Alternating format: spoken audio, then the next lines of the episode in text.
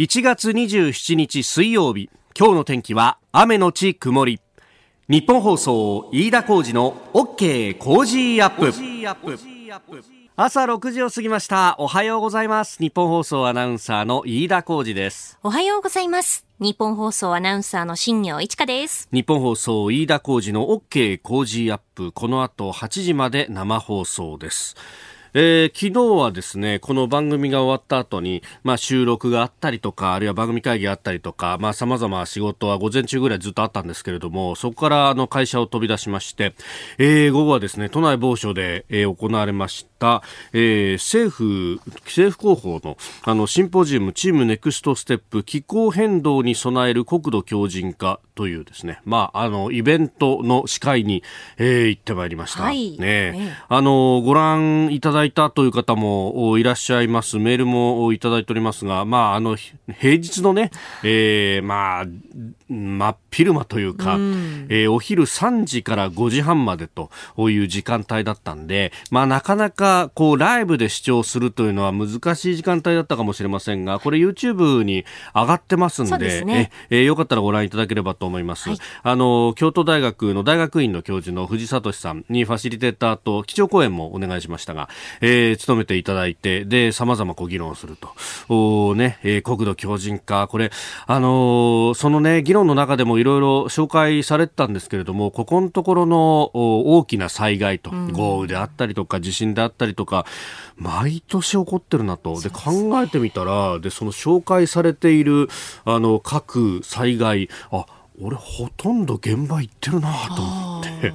ね、熊本地震もそうだし、あるいは北海道の胆振東部地震ね、地震だけでも大きなものがこれだけ、もうここ5年ぐらいであったと。で、さらに、まあ豪雨で言うと、ね、えー、記憶に新しいのは関東では一昨年の、えー、暴走の豪雨台風15号、そして台風19号、ね、えー、関東から東北にかけて甚大な被害をもたらしたと。新幹線が水没したりだとか、あるいは、えー、阿武隈川の堤防が決壊したりとか、えー、私も取材に行きましたけれども、本当堤防決壊の現場なんて、えー、直前までは全くいつもと同じ風景なのに、その先から堤防が完全に崩れてて、私そこに本当落ちそうギリギリっていう、えー、あの、急ブレーキ踏んだら、あと何センチかで崖から下に転落してたなんていうですね、えー、そんなあの、取材もしておりましたが、えー、えー、いろいろと思い出しました。あの、そういう意味では、この取材に行ってった時、あるいは、えー、災害の特番やってた時っていうのはすごい危機感があると。ところが、喉元すぎればなんとやられるあ確かになんかのほほんと今暮らしてたなというね、感じがあったんですが、えー、大阪箕面からいただきましたヒグリンさん、このチームネクストステップの昨日の気候変動に備える国土強靭化シンポジウム視聴しましたと。堤防などハード面の充実大事だと思いますが、やっぱり防災のキーポイントは人だと思うんですと。えー、私は大阪北部のある町で自治会長と地域防災委員をしていますが、あ、そうですか。今まで大きな災害ほとんどなかった町に住んでますんで、市会議員や市の職員に危機感がなく、実効性のある、えー、防災訓練もほとんどされておらず、えー、台風の時に避難所の開設が暴風警報の発出後だったりしますと。いろんな方法で市に訴えても反応が非常に鈍くて困ってるんですと。で、この新型コロナの対応でも、えー、自治体によって問題あるところ散見されますが、国で指針を作って危機管理能力を向上しないと、大災害の時、本来救えたはずの命を失うことになってしまうんじゃないかと思いますと。えー、非常に危機感をね、えー、覚えていらっしゃると。本当そうなんですよね。結局、自助、公助、共助と言いますけれども、はい、まあ、あの、自助の部分と、そしてこのね、えー、ヒグリンさんがやってらっしゃる、まあ、地域の防災委員とか、えー、自治会でやる共助の部分というところで、えー、まずやっていかないと、公がすぐに動くっていうようなことにはならないかもしれないというところまで考えなきゃいけないと。まあ、あの、その辺のですね、どうやったら意識を根付かせるかっていうようなところと、それから、あの、新型コロナウイルスの指摘がありますけど、はい、そうなんですよ。新型コロナと別の災害っていう、この複合災害っていうものが、まあ、今後、起こる可能性があるというか、今後起こった災害は必ず複合災害になるということで、えー、これ、あのね、えー、去年は、えー、九州の球磨川の氾濫で、えー、まさに目の当たりにしたところですけれども、えー、避難所の開設一つ取ったって、間隔は相当空けないといけないと、うん、そうすると収容人数は当然限られると。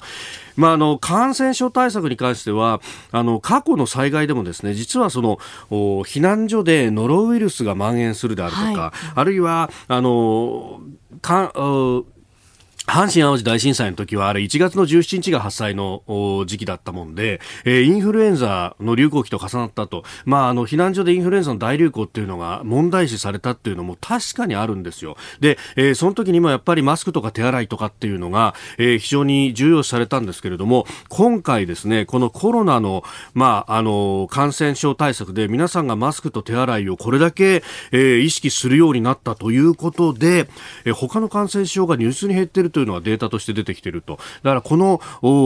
一人一人の努力っていうものがどれだけ有効になるか、そして、えー、それが、えー、被災者、まあ、ご高齢の方もたくさん集まるという中で、えー、一人一人の命をどれだけ救うかっていうところの体験にもなっていると。これを忘れずに語り継ぐということ、それそして、えー、一つ一つ積み重ねるということが非常に重要なんだなと、えー、改めて思いました。ご興味ある方は YouTube に上がっておりますので、ぜひご覧いただければと思います。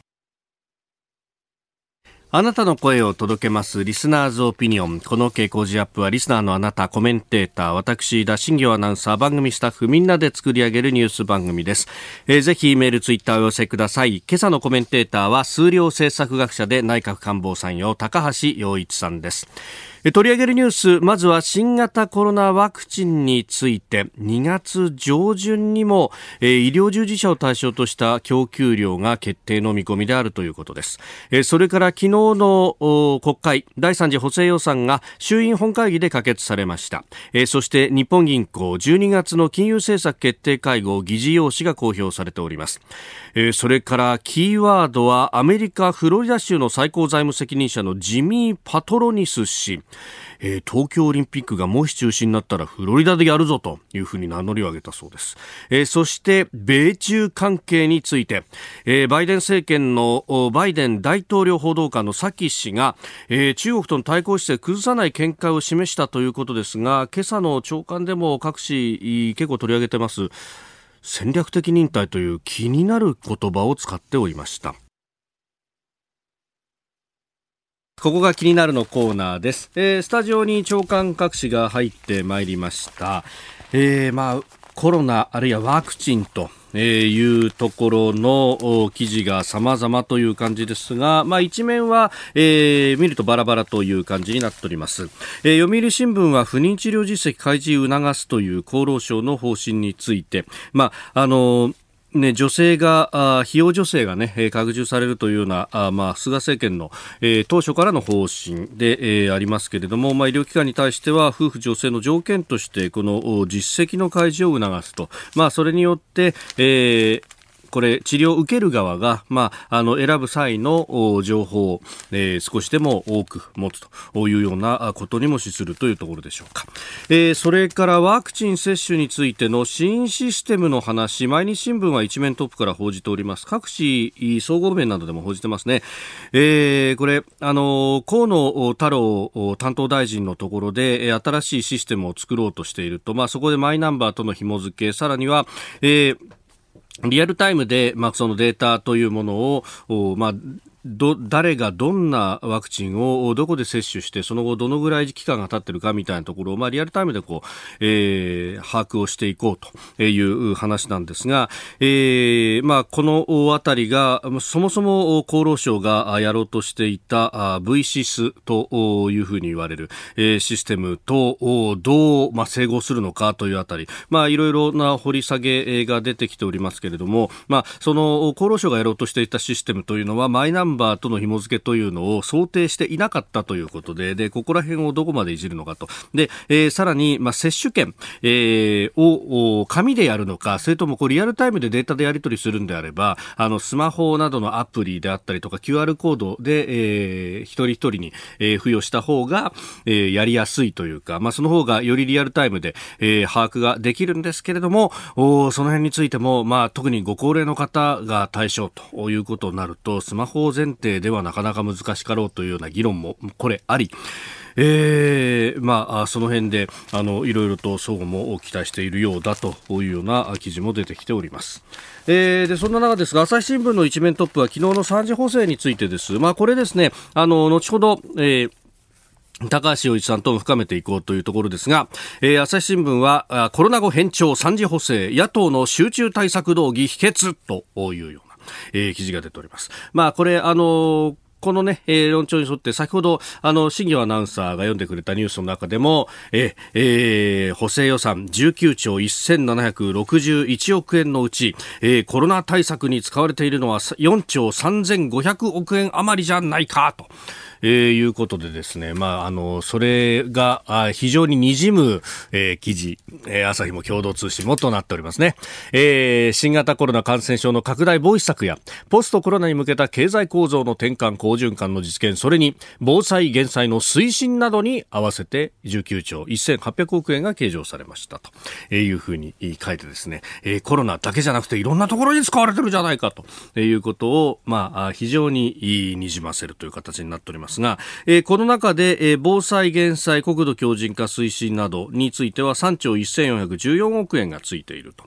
えー、いうことですね。まあ、この辺もひっくるめてこう批判をしようと、まあ、全部コロナに回すんだみたいなですね、えー、形を、まあ、主張しているのかなというような、えー、記事の立て付けになっておりますが、えー、あのー、この防災減災のところ、まあ、昨日私ね、え、司会やったというのもあるんで、えー、ここ非常に気になるところですが、あのー、前にですね、えー、平成30年7月豪雨というのがありまして、これ、あの、岡山県の倉敷市などを中心に甚大な被害を出したという、特に倉敷市の真備というところに、えー、重大な被害が、え、及んだというところでありましたが、あのー災害が起こった直後にいろいろ調べて検証して、あの、私ブログにも書いたんですけれども、あの、ここも含めてですね、あの、国に予算申請があって、で、あの、堤防を高くしないと、これ、あの、いい水害があった時に、えー、この辺一体水浸しになってしまうっていうのはずっとこう言われていて、10年以上にわたって陳情していたんだけれども、えー、ことごとく、えー、高すぎるということで却下になっていて、えー、結果として採択されたのが、えー、15年間かけてだんだんと河川を改修しましょうね、みたいな、えー、川の河川の付け替え工事をやろうというところだったんですが、その工事が着工してすぐぐらいに、えー、この災害が起こってしまったと。で、えー、この辺のですね、あの、じゃあ予算がどのぐらいだったのかと、えー、整備費はおよそ4800億円というものが計上されていたんですが、えー、結果としてですね、堤防が決壊して被害がどのぐらいあったかっていうと、現状回復25億円、えー、被災者支援や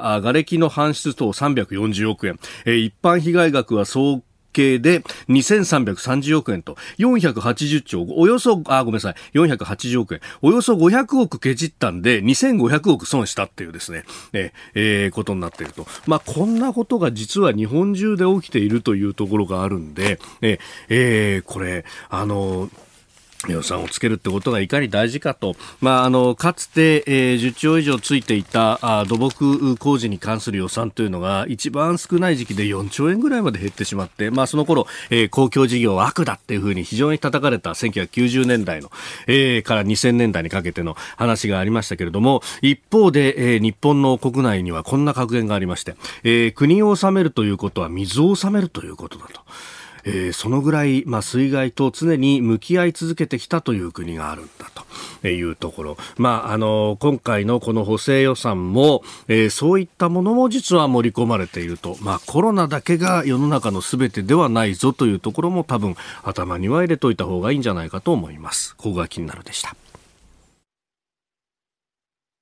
ここが気になるプラスです。えー、気になるところでですね、まあ、あんまり大きな記事じゃないんですが、えー、産経新聞9面経済面で出てます、あの、日本ガス協会の広瀬、えー、会長、東京ガスの会長さんですが、えー、昨日記者会見を行ったということなんですね。で、えー、どういった内容だったかというと、見出しこうです。新電力の経営に衝撃、電力逼迫で、えー、日本ガス協会会長と。いう、あのちょっとこのところ落ち着いた報道も少なくなったんですが、あの寒波がものすごいのが来てた時に、電力も逼迫するぞというのが言われていて、で、あのー、ね、電磁連から、えー、緊急事態がこれから起こりますよというようなですね、えー、アピールがあったりとか、まあ、非常に危機感、切迫していたところがありました。確かに、えー、もう、使用率が9割5分超えてきてみたいなね、えー、もう、ギリギリいっぱい、容量いっぱいいっぱいまで、えー、やってると、なんとかそれでしのいだって。確か、あのー石炭で、え、燃やす火力発電所に、え、重油中に入れて燃やして発電するみたいな緊急対策まで、え、やったところが、確か J パワーの長崎の方の発電所だったかな、え、あったと思いました。まあ、そのぐらい逼迫していたというね、え、まあ、その状況今も変わってない上に、この週末はまた寒波がやってくるということもあるんで、え、なかなか、あの、また大変だろうというところなんですけれども、まあ、ただこの電力の需給の逼迫、まあ、もちろんその需要が増えたっていうのもあるんですけれどれども、一方で、えー、火力発電の燃料となる液化天然ガスが不足していたということ、えー、もあると。えー、広瀬会長は LNG、液化天然ガスは去年の夏頃は余剰となってたんだけれども、半年で全く反対になったと、我々に大きな課題を突きつけたと。えー、で、えー、個別の会社ごとに対策を講じていくのはロスがあって非効率だと。えー、今回の件を機にアライアンス、まあ、連携をして懐を大きくしておけば、いろんなリスクに対応できるというふうに語ったということなんですね。まあ、あの、ガス会社さんですから LNG の市況についてっていうのは、まあ、プロ中のプロというところなんですが、まあ、確かにそれが相当不足していて、えー、火力発電所回そうにもなかなか新規で回すことができなかったというようなところも、まあ、あの、一端としてあると。まあ、でも、ことほどさようにですね、特にこの液化天然ガスに関してはカタールであるとか、中東の各国に、えー、相当な量を依存しているというところがあって、まあ、これが資源のない日本だっていうふうにですね、えー、昔から言われているところですけれども、一方で日本の周りの海、海底には、えー、様々な資源が眠っているということも言われております。まあ、あの、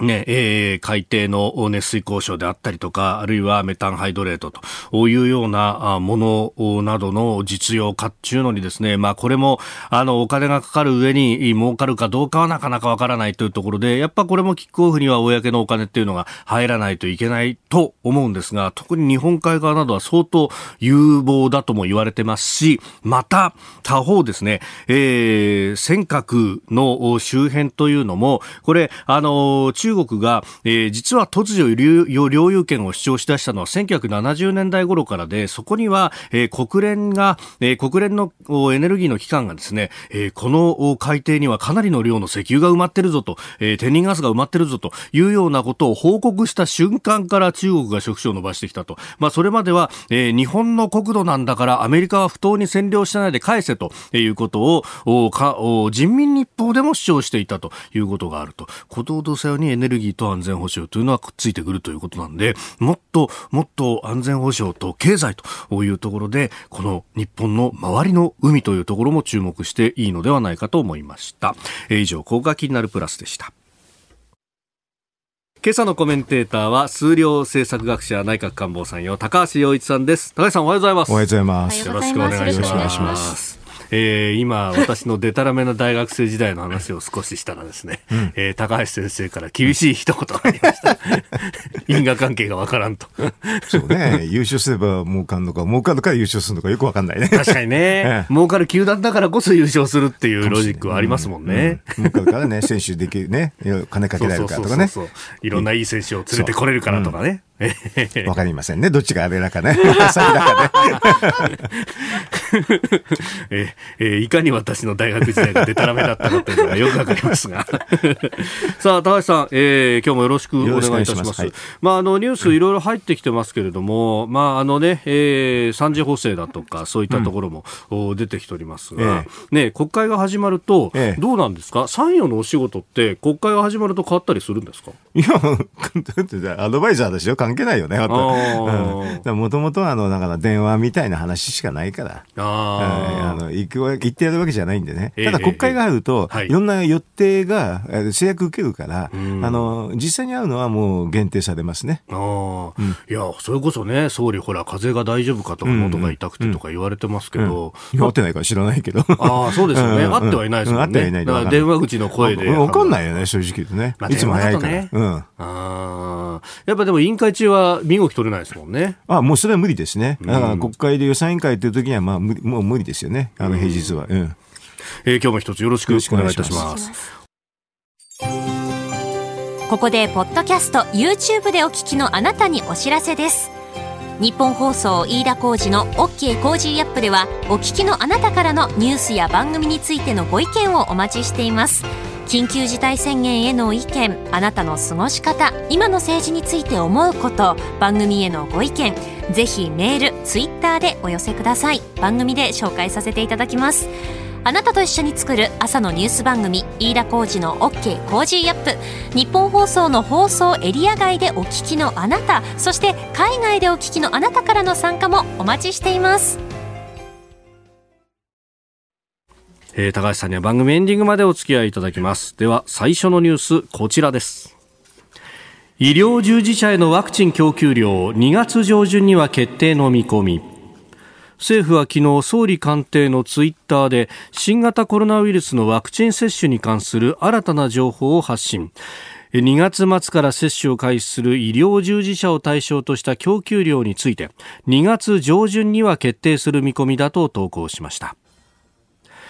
えー昨日の衆院予算委員会でもお河野お行革担当大臣も2月下旬からの実施を目指す、うこの接種については来月上旬に確定する方向で調整していると答弁してましたんで、ええええまあ、そこを包丁を合わせた形と。そそうですね。あの、確か私2週間前に来た時に、まあ、ええ井田さんとね、ええはいこの筋肉注射の話したと思うんですね。はいそれでそれがちょっと話題になってるらしくて、筋肉注射っていうのは何かとかね。うんうんうんうん別に皮皮下注射と筋肉注射なんて打た打たれてる人よくわかんないですよ、どっちだか。ううんん。まあ、私、あの、肩のね、あの、ほら、はいか四十肩、あ、じゃあ、五十肩、六十肩になると上がんないでしょ？あの時はいに筋肉注射を毎日打ってましたけどね。あそうなんですか？え痛み止め？いや痛み止め。あの、ちょっと水入れると楽になるんでね。なんかパッと打ってもらってね。うん。でも全然もう痛くはないですけどね。うーうんわかんないですよね。ど、どっちなのかね。うんあの、やられてる方はね。ええなんかび、えいや、もちろん、やる医師とか看護師は知ってるらしいけど、ねもちろんね。ううんん。なんか筋肉注射痛いんじゃないかって、いずっと痛くない。あー まあ、パッと見た感じが、針が結構、まあ、皮下注射に比べると奥まで入ってるんで、痛そうに見えるってことねけど、でもそんなわかんないです。すぐうんね。それで、あの、昨日ね、アメリカ人から電話があってね、打ったぞと言ってきてね。おー これで、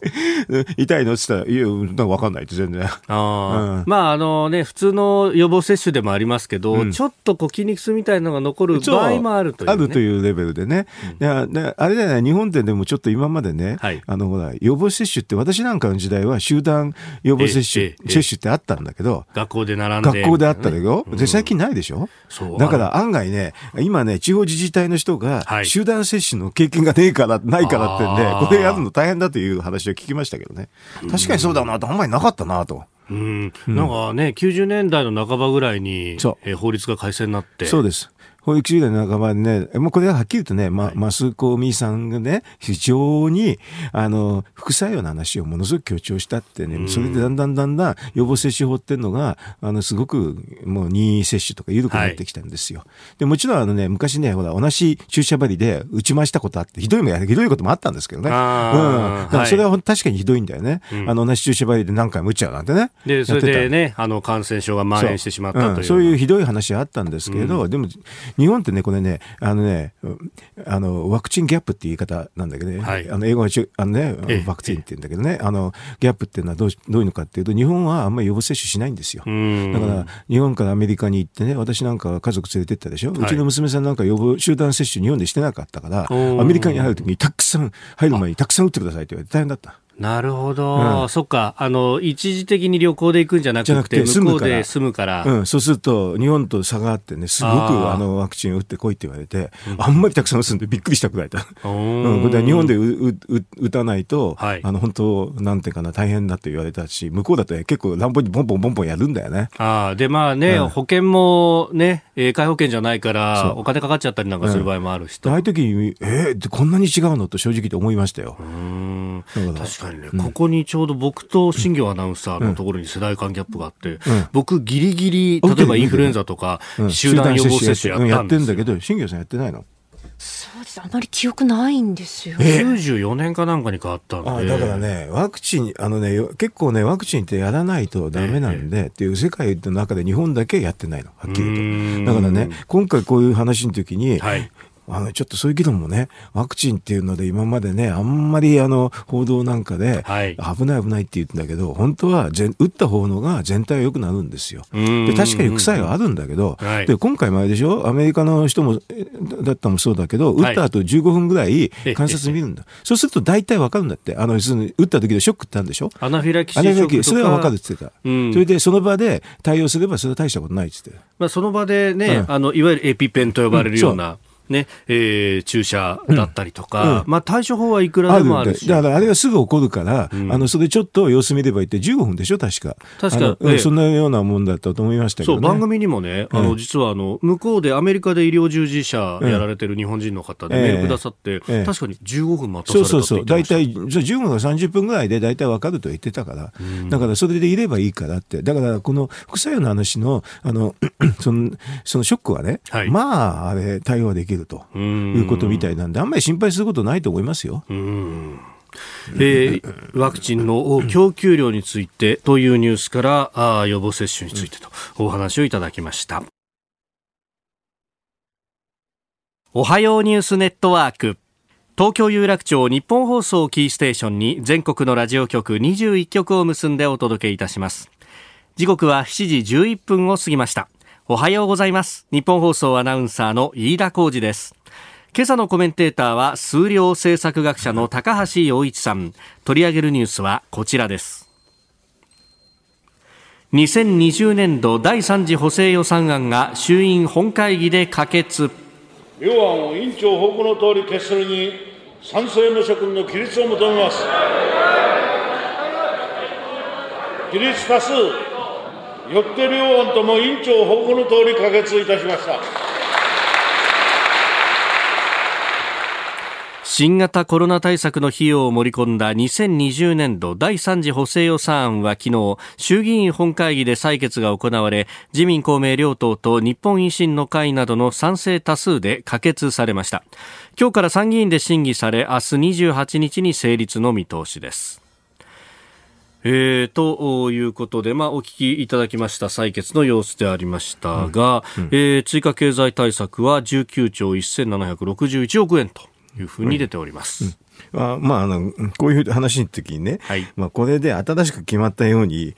あの、まあ、報道、報道するじゃないですか。はい、でも本当は、あの、去年の12月の頭にこれは決まってるんですよ。閣議決定されている、うん、閣議決定して、その内容が出てるんですよね。そのまんまですよ。うん、だから、でもその時に、12月の頭の時に、ね、私ちょっと関与してたんだけど、うん、批判はもうね、大きすぎるっていう批判。各紙一斉に、まあ、社説で大きすぎる。うん、うん、うん、うん。今回これに対して大きすぎるという批判はマスコミの批判はないんですか？そうですね。どちらかというと、この予算の組み替えに応じなかったじゃないかというようなコロナ対策費をもっと増やせという批判はありますが。1ヶ月以上前だけど、大きすぎるって批判はなくなっちゃったのね。確かにね。不思議ですね。本当にもう。朝日新聞今日の一面、コロナ後返調3次補正、野党の集中対策動議否決という。うん、朝日新聞社説で大きすぎるだって あの当時ですね、うん、12月の。不思議でしょうがないですね。うん。なんかもうコロコロ変えちゃってよ、いいですね、マスコミってあの前のことをすぐ忘れられるんで。非常に精神性上いいですね。年中ね。そ のその場その場で喋ってられてね。あの、その時に、なんかこのコロナみたいな話ががあり得るという前提で、はい。予算を実は組んでるんですよ。うんだからその時に遅すぎると言われるんだけど、そはい今は遅すぎると言われるんだけど、1ヶ月前に、以上前にやりましたねと。で、これ組んだのは、はい実はもう12月の頭には実は決定したわけなんだけど、実際組んでるのははい10月からですよ。うんうんうんうん。10月の下旬ぐらいかな。はい。やり出して、ええそれでその後、まあ1ヶ月ぐらいもんで、それで12月の頭に決めたっていう、そういうふうな予算なんですけどね。うん。大きすぎると言われてね。うんどうなんですかね、本当にね。なんか文句あったのって感じですよ、正直言うとね。で、あの当時言われたのは、まあ、この補正の、まあ、19兆に加えて、まあ、本予算の方と15年、あ、15ヶ月予算と。で、全体では大体、まあ、水30兆円というのが大きすぎると。と言われた。うん。うん。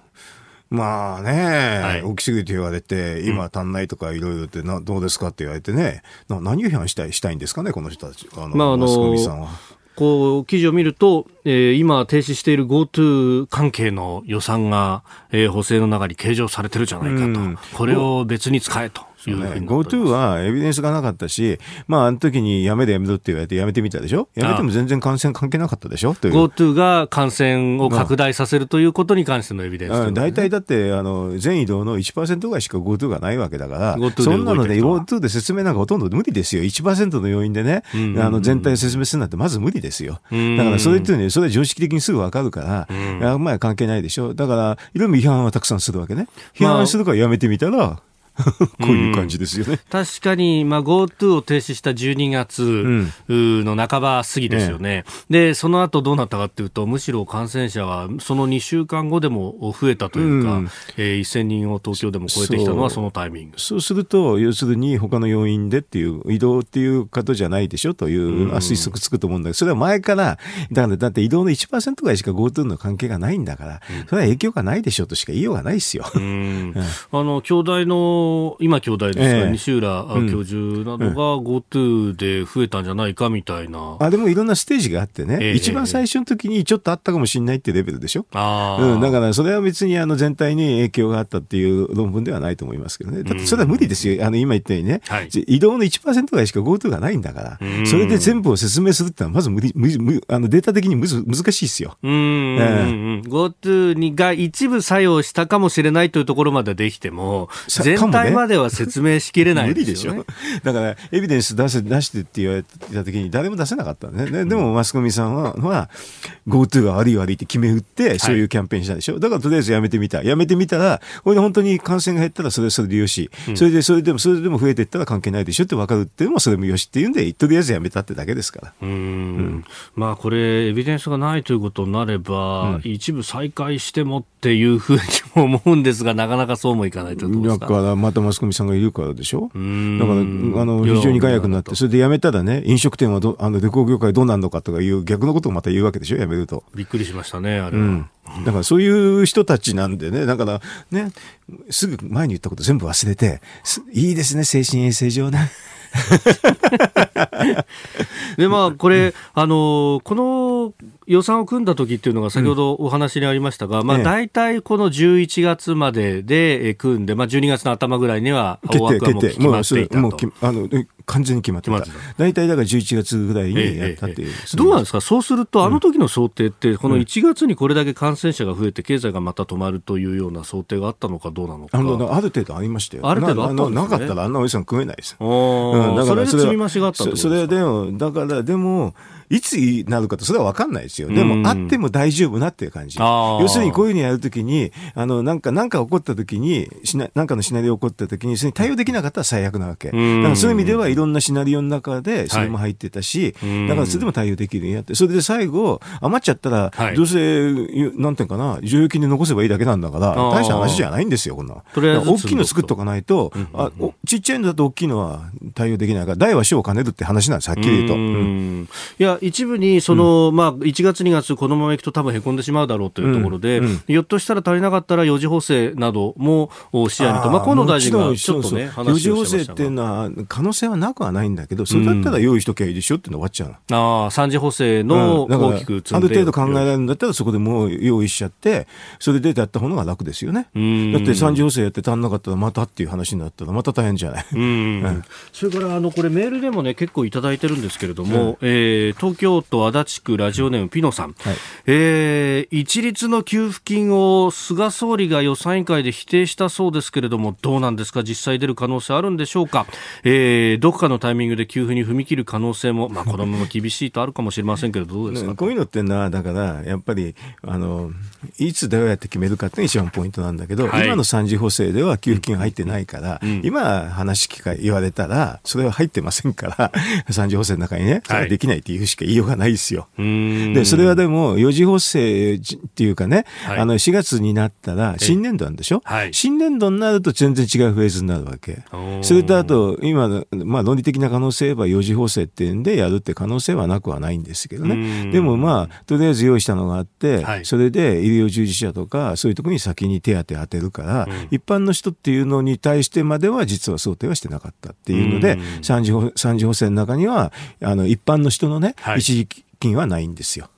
だからないから、今の予算でやりますって言ったらすぐじゃあ予算修正しろって言われるから、じゃあそれはできできないですよとしか言いようがない。できないですよって入ってませんよって言ってるだけなんだね、答弁としては。今の三次補正には入ってませんと。ああ、だからこれは将来の、将来にわたってやらないということを言ったわけではないということですね。でも三次補正の予算審議でしょ？だから、や目の前の三次補正予算審議、ね、いや、それは今入ってませんっていう、という答弁をしてるだけだから、でも四次補正の話、もしくは新年度の、あの、一次補正の話になったら、なればね、それは全然違う話になるだけです。うん、いや政局と絡めてこう解説をする人なんかは、結局今言ってもメリットないから、選挙近づいたら分からんぞというような話ああ、それは政局が申し出すように見るかもしれないね。でも、あの、そっちに言うと、三次補正の中には、そこまで想定しなかったっていうのが正しいんだけどね。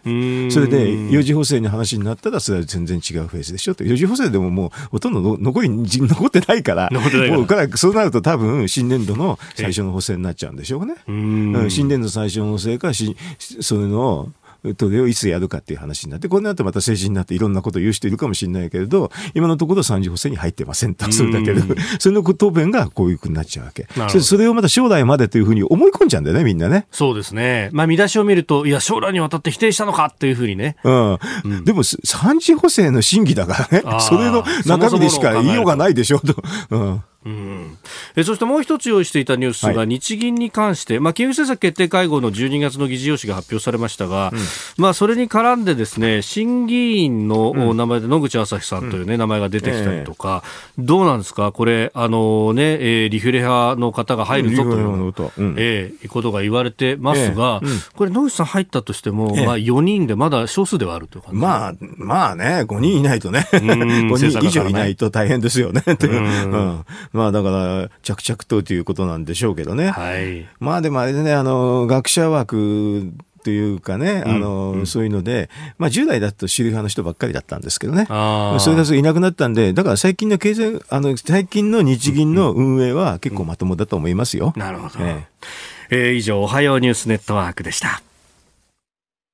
続いて、教えてニュースキーワードです。ジミー・パトロニス。アメリカ・フロリダ州の最高財務責任者ジミー・パトロニス氏は25日新型コロナウイルスの感染拡大で東京オリンピックが中止になった場合フロリダ州が代替地として開催を申し出ると国際オリンピック委員会のトーマス・バッハ会長に手紙を送ったことを明らかにしました。えー、その上でパトロニス氏はネット上でこのバッハ会長に宛てた手紙を公開したと。ツイッターで公開したそうなんですけれども、うん、フロリダでオリンピックですか？うん、なんかオリンピックに関してはいろんな、面白いね、ね報道がこと言ってくるしね、本当に。えー、まあ、あれだよね、あの、フロリダって、はい、あの、いいとこですよね、あの南でね。ね、温暖な気候で。うん、だからアメリカ人にとって非常にいい場所だよね。まあ、でリタイアした軍人さんたちが今日構えるとか、うんね、それで、野球のキャンプがあるとかね。うん、あの、いろんな施設もたくさんあってね、あの、ディズニーだとかね。はい。えー、それで、まあ、じ確かね、人口2000万弱なんだけど、でもあれでしょ、死んだのが250、あ、2万5千人ぐらい亡くなってるんでしょ。ああ、コロナによってですか、うん、コロナにやってたから、まあ、結構1万人あたりでも結構多いわね。うん。えー、そうする、まあ、十何人かな、そういうレベルの多い多いですよね。はい、そうするで、東京っていうのは、まあね、1400万人がいるけれど、600人か700人でしょ？亡くなって。そのだから、その死亡率から見ると多分1万人あたり 0. 何人、5人とか6人って政治なんですよね。はい、そうすると、20倍とかそのくらい違うんだよね。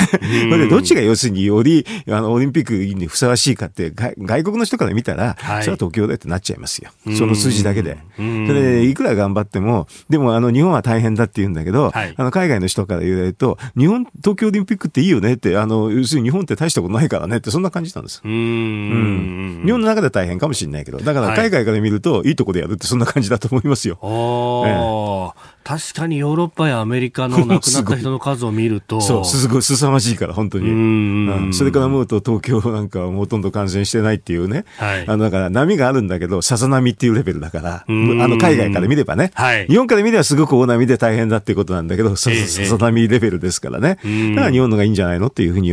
まあ普通の人は思いますけどね。うん。確かになんか目の前のことにこうかかりきりになって数字が出ると一喜一憂ということを繰り返してるとあんまり感じないですけど、海外と比較すると。海外から見ればね、全然大したことないでしょと。またこれ数字だと一目瞭然ですから、ね、数字はもうだってもう本当に桁が違う以外違うから、それはもうすぐ明らかなんですよ。だからまあ、あの、この際ね、いろんなオリンピックができないっていう人もいるかもしれないけど、はい、まあ、あの、IOC もどっかでやりたいというのは4年一遍のイベントなんでね、これはイベント業の人から見たら4年に一遍のがなかったらもう大変でしょだから何らかの形でやるっていうのは普通ですよね。うそうすると無観無観客でも IOC としてはやりたいでしょう。はいああ、うん、IOC 側も無観客であってもやりたい。そうだそうです。テレビ放映権があって、IOC の収入って半分がテレビ放映だから、うん、だからテレその無観客でもやっちゃえばいいと。うん、で、あと観客入れるってどうとかかいうのは、まあ東京とのね、運営の問題に最後なるかもしれないけど、はい、あの、でもこれは日本人の話でしょ、ほとんどは。ああ、うん、まあ海外からお客さん来ると言っても大半はほとんどはね、日本人でしょ。そしたら、ワクチンをうまく打てば、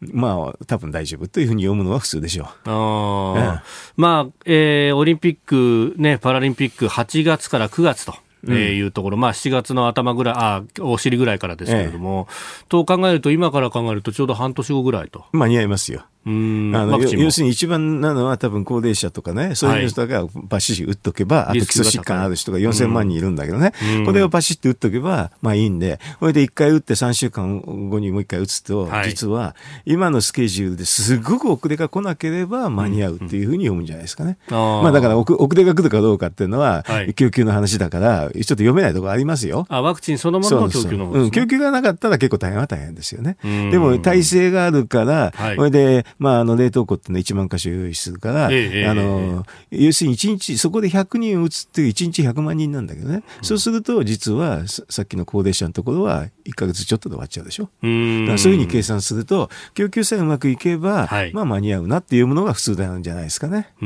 の、ワクチンのね、話はうまくいって、少なくとも一番危ない人は、はい、そのワクチンでか、あの、その、守られるっていうふうに考えると、あの、あれですよね、観客の話もひょっとして入れられるかもしれないと。だからミニマムレベルとして無観客っていうのがあって、はい、それにオンするっていうふうなのが今のしメインシナリオになるんじゃないですかね。うん、あの、なんかこう、管理システムだとかで、まあ厚労省がやろうとしてるシステム、それからこう、厚労、河野大臣が新しく作ろうとしてるシステム、層があるぞみたいな話ばかりが。VC ステースでしょ？はい、あの VC スっていうのは、あの厚労省がやってるんだけど、そこを大きく変えなくて、v、VC スやるときに、あの、これ、予防接種法が、ち、ち、地方自治体が管理するって前提になってるんでね、ええ、そこをちょっと全国展開のために、え、そのシステムに、あの、多分、マイナンバー付加して、うんうん、あの、データ移転できるというふうにしたんだと私は思いますよ。システム、システム見る、見って、あの、やから思うと、はい、その地域のやつができてれば、うん、あとこれをこっちの方に、あの、引っ越した時とかね、はい、そういう時トレースするやり方を作るのはそれほど難しくないと思う。ああ、なるほど、うん、その3週間空けるってことを考えると、その間に引っ越す人が出たりとかうん、そうそう、その時にどうするかって話なんですよ。それで手作業でやってもそんな大きな話じゃないかもしれないけど、はい、一応その、えー、と予防接種法だと地域の自治体で管理するってなってるから、そのシステムっていうのができてるのはできてるでしょうね。で、v, v システムだけどね。それをあと全国展開するっていうのは、システム的にはそれほど大きな問題じゃないから、矛盾は中もないと思いますけどね。なるほど。うん、比較的簡単にできるとは思いますけどね。うん、そっか、それをこう引っ越すその人たちに任せて置くと、ひょっとしたら引っ越した先で、わかんないと。うん、わかんなくなっちゃうかもしれないからと。あの、あの、なんだっけな、接種券の中にバーコードあるから、あそこにどうやってデータを入れるかだけなんで、あの、要するにマイナンバーぐらいのデータは簡単に入れられると思いますよ。うんでもそれを、まず接種するときにはマイナンバーいらないけれど、はいなんか移動するときにはそういうふうなのを、あの、マイナンバー入れておけば、あと、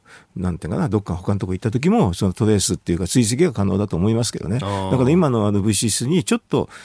変更っていうか別システムになるのかな。それを作るだけだと思いますけどね。あのマイナンバー法等々で、その個人情報とか、うん。うん。あの、いわゆるポジティブリスト、これはやっちゃやっていいよっていうリストがあって、それ以外はやっちゃいけないみたいなことがありますけど、それはそれは特に引っかかってこないですか、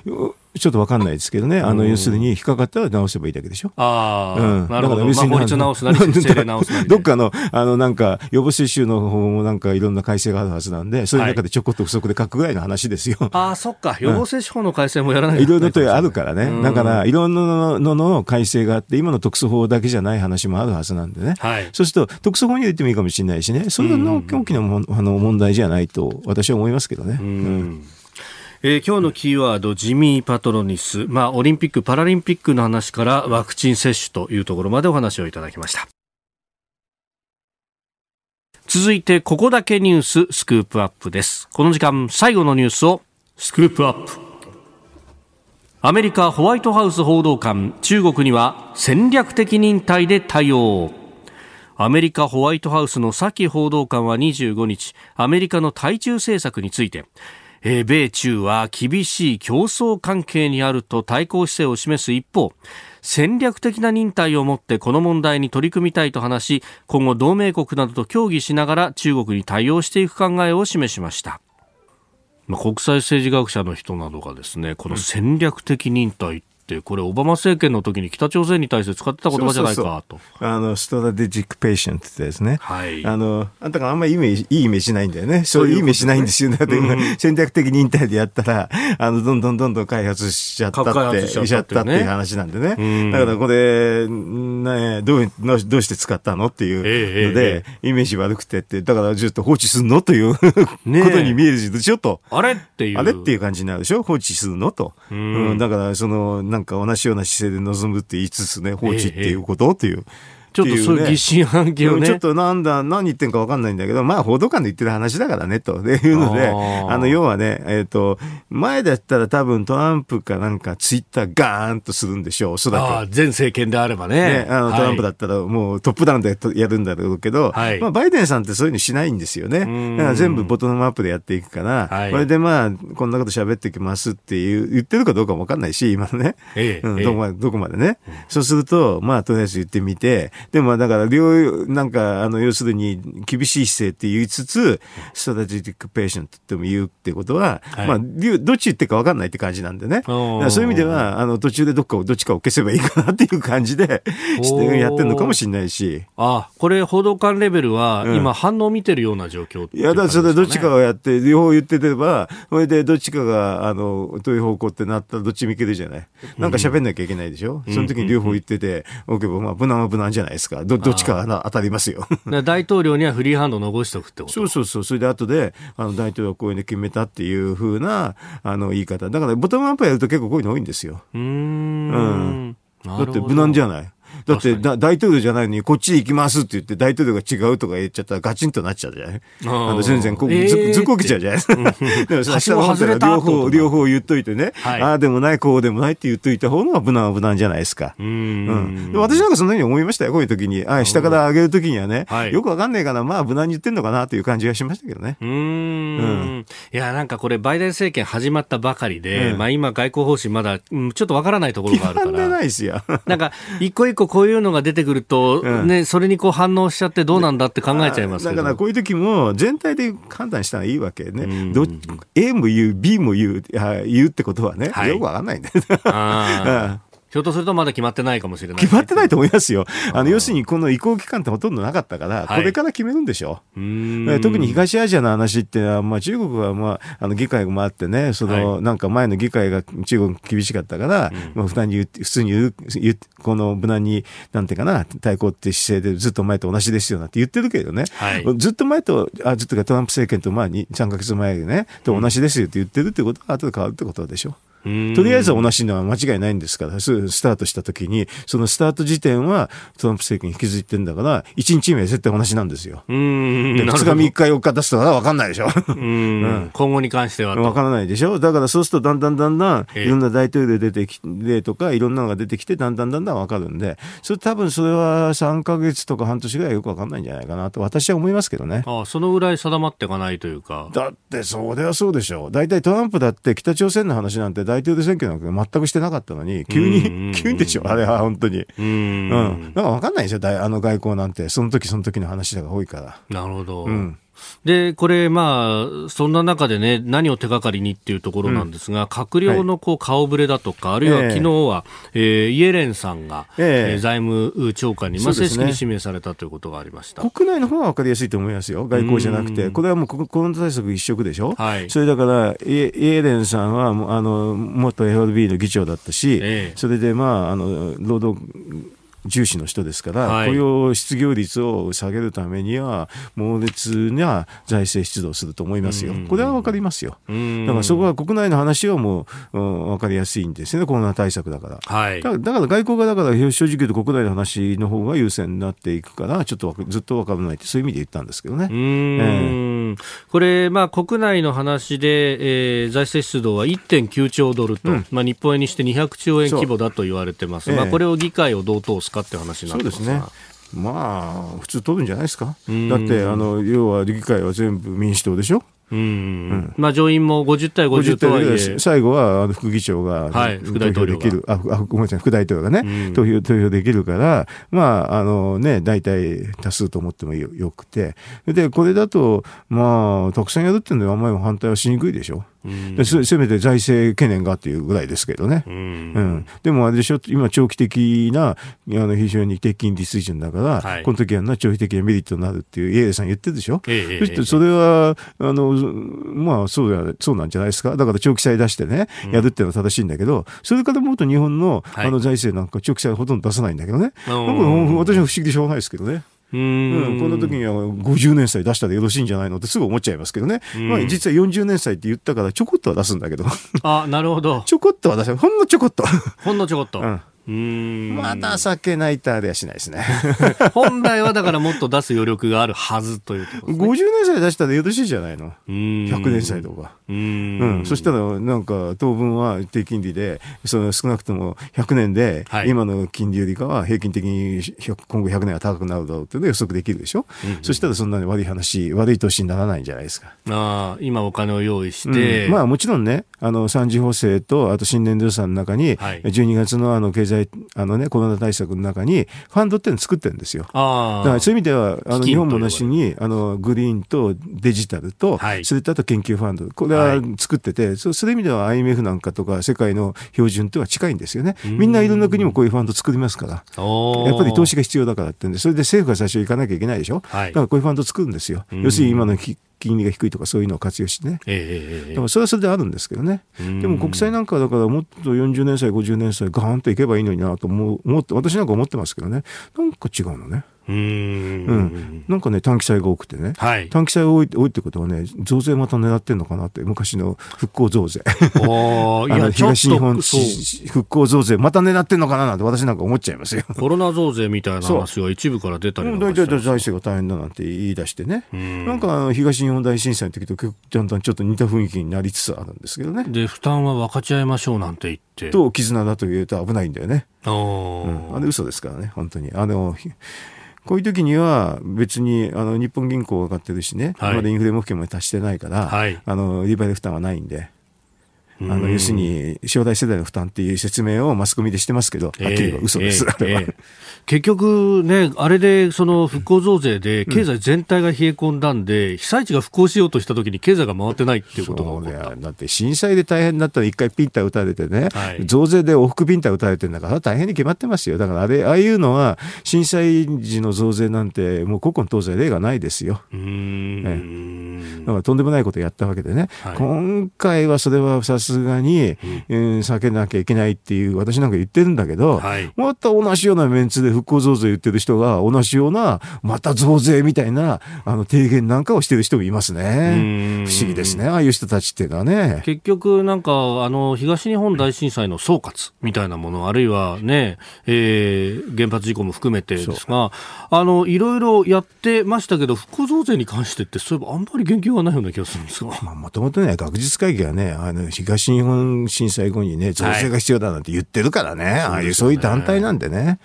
それでそこはみんな主流派の経済学者なんでね、いいや言えないんですよ。もう言うとね大変なことになるからもう崩壊しちゃうでしょ？は い今までの、うん。言説が全部崩れちゃうと。東日本、だからリストあるんですよ。東日本復興増税賛成者リストってのあるんだけど、ええええ、そしたら出てこいって話ですよ。えーまあ、アメリカの、まあ、ホワイトハウス報道官の話から、えー、経済政策というところまでお話しいただきました。このコーナー含めて、ポッドキャスト、YouTube、ラジコ、タイムフリーでも配信していきます。番組ホームページご覧ください。ポッドキャスト YouTube でお聞きいただきまして本当にありがとうございました。あなたと一緒に作る朝のニュース番組飯田浩二の OK コージーアップ。東京有楽町の日本放送で月曜日から金曜日朝6時から8時まで生放送でお送りしています。生放送を聞き逃したあなた。ぜひラジコのタイムフリーサービスでニュース以外の医療スポーツエンタメなどの情報もぜひチェックしてみてください。さらにこの番組では公式ツイッターでも最新情報を配信中です。スタジオで撮影した写真などもアップしています。そしてもう一つ飯田浩二アナウンサーが「夕刊富士」で毎週火曜日に連載中。飯田浩二の「そこまで言うか」こちらもぜひチェックしてみてください。